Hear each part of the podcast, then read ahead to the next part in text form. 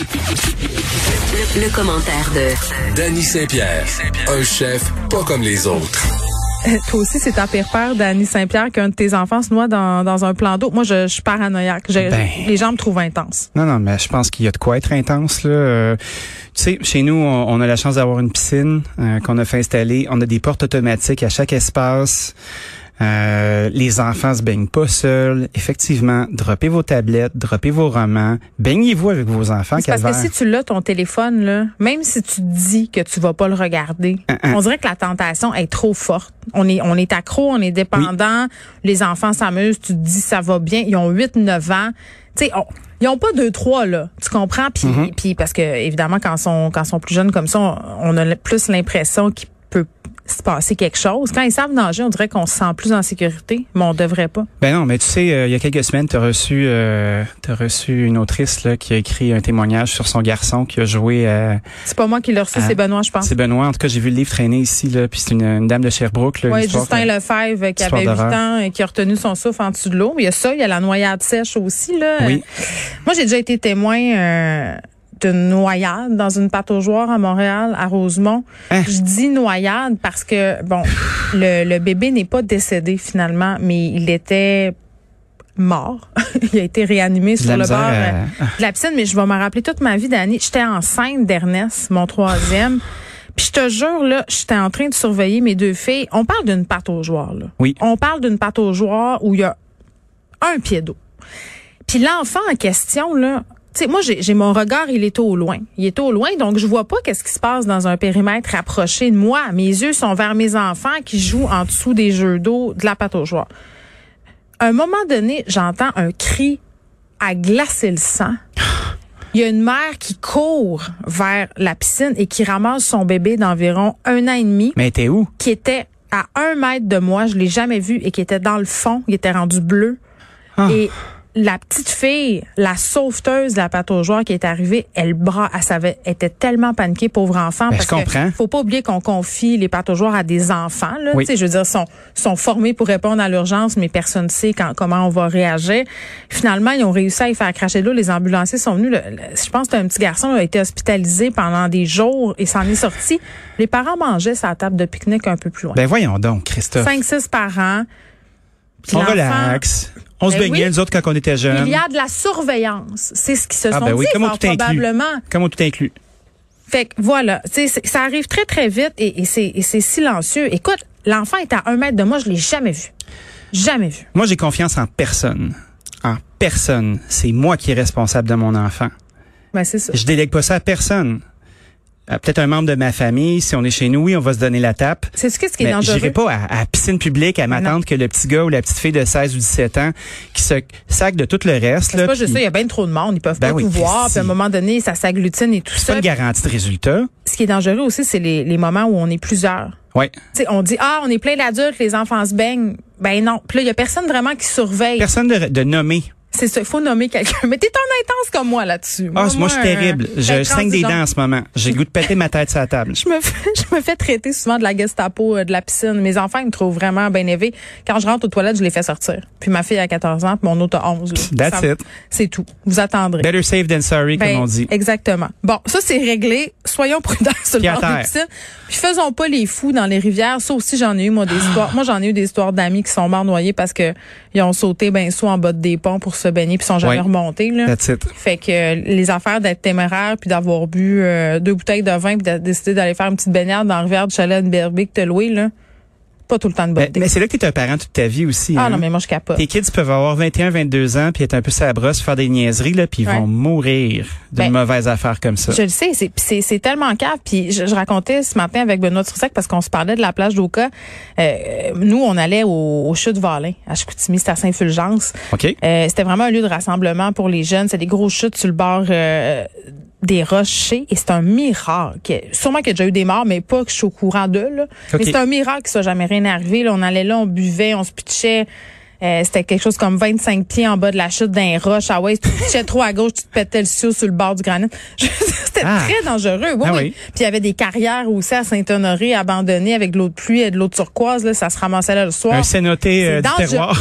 C'était dangereux en maudit. Là. Il n'est jamais rien arrivé. Mais c'est pas toujours le cas. Et des accidents bêtes, tu reviens pas pour le compter, comme dirait ma mère. C'est ça qui est te tu te reviens ramasses paralysé, là. Bon. puis là, c'est tout le temps l'autre personne, tu sais. Exactement. Dans, dans la chaise roulante avec On la paille en train de s'avancer. là. On est pas lourd, on, est avertit les gens. Non, mais pour vrai, faites attention parce que souvent les noyades c'est tellement en cave. Là. C'est, c'est- ça pourrait tellement être évité. Mon ancien beau-père, je, je le raconte à chaque année parce qu'à chaque année je fais cette entrevue là parce que je capote là-dessus. Ça va, là, je t'accompagne il- aujourd'hui. Il s'attachait l'encre autour du bas de la botte Pourquoi? pêcher. Je sais pas. Ben pour euh, que le bateau reste immobile, mais lui, ça, lui dans sa tête, c'était impossible qu'il charvait, fait qu'il s'accrochait l'angle de bateau autour de la botte. Puis, est parti ou il est encore là? Non, non, il est là, il est encore là. Puis fort est à parier qu'il s'attache encore l'encre autour de la botte. Eh bien, on le salue. On le salue. bon, on se parle, euh, on se parle on- complètement ailleurs de bouffe.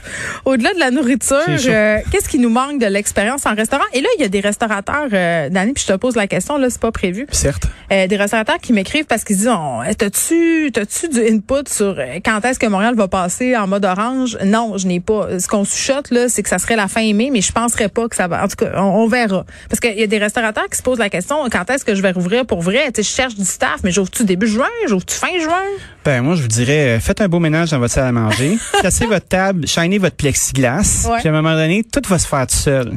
Ouais, c'est Puis à ça. un moment donné, les gens vont s'asseoir à vos tables, puis tous les gens vont s'asseoir en même temps, puis on pourra plus rien faire d'autre que vous servir, tu sais. Fait qu'à un moment donné, préparez-vous tranquillement, ça s'en vient. Parce que ça nous manque tellement. Ben oui. Puis c'est pas juste la nourriture Ben non. qui nous manque parce que des bonnes bouffes, je pense que les gens qui nous écoutent ont compris qu'on était capable de s'en faire toi puis moi là. On devrait se démerder. Mais c'est l'expérience d'aller dans un établissement ami. Parce que Oui. moi, moi, j'ai, moi, c'est vraiment comme ça que j'aime aller au resto. Je vais toujours aux mêmes places. Oui. Puis si je découvre un endroit puis j'ai pas un, un, un kick sur l'endroit, c'est rare que je reviens. Mais quand j'aime un endroit, je peux y retourner une, deux, trois fois par semaine. Tu deviens pas ami parce que c'est pas ça des vraies relations d'amitié. Là, j'appellerais pas euh, le serveur du serpent, mettons, euh, si j'étais en détresse. Là. Tu comprends? Non, mais t'es un ça. client préféré, par exemple. Ben je sais pas si, moi je suis une cliente préférée, mais je sais que eux c'est où j'ai des restaurateurs préférés. Tu Ben oui. comprends? Ben où je vais où on partage justement des, des petits bouts de nos vies puis on devient attaché à ces gens-là fait qu'on tu sais on y va juste pas juste pour manger tellement qu'à un moment donné on mange même en, en dehors du menu tu sais ils nous font des affaires parce oui. qu'on arrive tu sais puis on, on veut autre chose Mais je pense que la, les, les gens qui vont souvent au resto euh, nagent dans la même piscine. Je me sens tellement comme une grosse bourgeoise privilégiée Ben, c'est drôle parce que je viens de lire un article euh, du New York Times Oui. euh, de Pete Wells. Pete Wells, c'est le critique en résidence depuis plusieurs années. Il y a une, il y a une plume de dandy un peu. mais je l'aime Euh, ouais, je l'aime beaucoup. Moi, j'aimais beaucoup euh, son prédécesseur, Sam je Stifton. le connais moins euh, qui était un peu plus punk, ses bars, puis qui couvrait une certaine façon euh, plus la scène de l'Est de New York. ok Puis il y avait un petit côté rough dans la façon dont il décrivait les trucs. Pete Wells, il est propre. Pete Wells, il est assassin. Pete Wells euh, aime beaucoup les euh, les beaux objets. C'est vraiment un dandy. Fait que tu vois comme lui ce qui lui a manqué. Puis je trouve ça intéressant parce que c'est exactement ce que je ressens. ouais Tu sais, quand tu quittes la vie virtuelle, là, puis tu te retrouves à, à retourner dans le zoo qui est le vrai monde. Ah mon dieu, ça va me prendre une période d'adaptation, mais ok, oui. Tu- Quand, je vais le quitter. T'es assis, euh, t'es assis, exemple, on, on parle des terrasses qui sont aménagées un petit peu partout dans la ville de Ouais. New York, à Manhattan, ou dans la rue, tu peux t'asseoir, puis on s'est créé des restaurants à ciel ouvert. Ben, quand tu vas dans un resto, d'habitude, les lumières sont tellement tamisées que tu vois rien. La vie se passe au centre du resto qui est le bar. Tout le monde est taponné. Là, il y a plus de bar. Les tables sont distancées. Tu t'assois à l'extérieur. La lumière est un peu plus claire. On est moins dans une espèce de chaos, puis tu as le temps de voir les gens. Ouais. Puis c'est drôle parce que dans son article, il décrivait des gens qu'il avait pas vus depuis longtemps, des anciens collègues, euh, des éditeurs d'un autre magazine. Et il décrivait la façon dont ils étaient habillés. Puis moi, c'est des choses que je remarque. Ben oui. quand, quand je sors, moi, ben j'aime ça m'habiller, j'aime ça être élégant.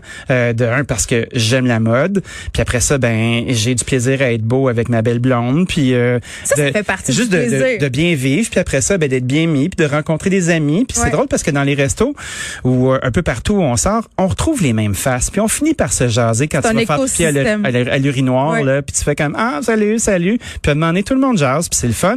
Puis le party pogne. Puis je pense que c'est de ça dont on s'ennuie. Tu sais des événements où euh, tu te mets beau parce que tu te prépares pour une belle sortie, pour euh, vivre des choses qui sont inattendues. Euh, pour faire la fête euh, qui est pas nécessairement une fête planifiée, qui est juste le fait de vivre librement dans ta ville. C'est tu sais quoi les plus belles soirées au resto à mon sens? Non, c'est quoi? C'est quand tu te dis bon, on va aller relax, juste manger une assiette, puis on va revenir. ça, ça dégénère bien souvent. Ah, c'est ça. Là, là, c'est justement là, les soirées pas prévues parce que c'est vrai que c'est un écosystème les restaurants. Puis Ben moi, oui. une des craintes que j'avais avec les mesures sanitaires, je me disais justement, tu disais on a de la distanciation, il fait il fait plus clair. Je me disais ça va être frette. Ben C'est l'ambiance va être poche, mais non, on a oublié très très vite. Bon, c'est clair que la visière, les deux premières fois que tu y vas, ça fesse dans le dash.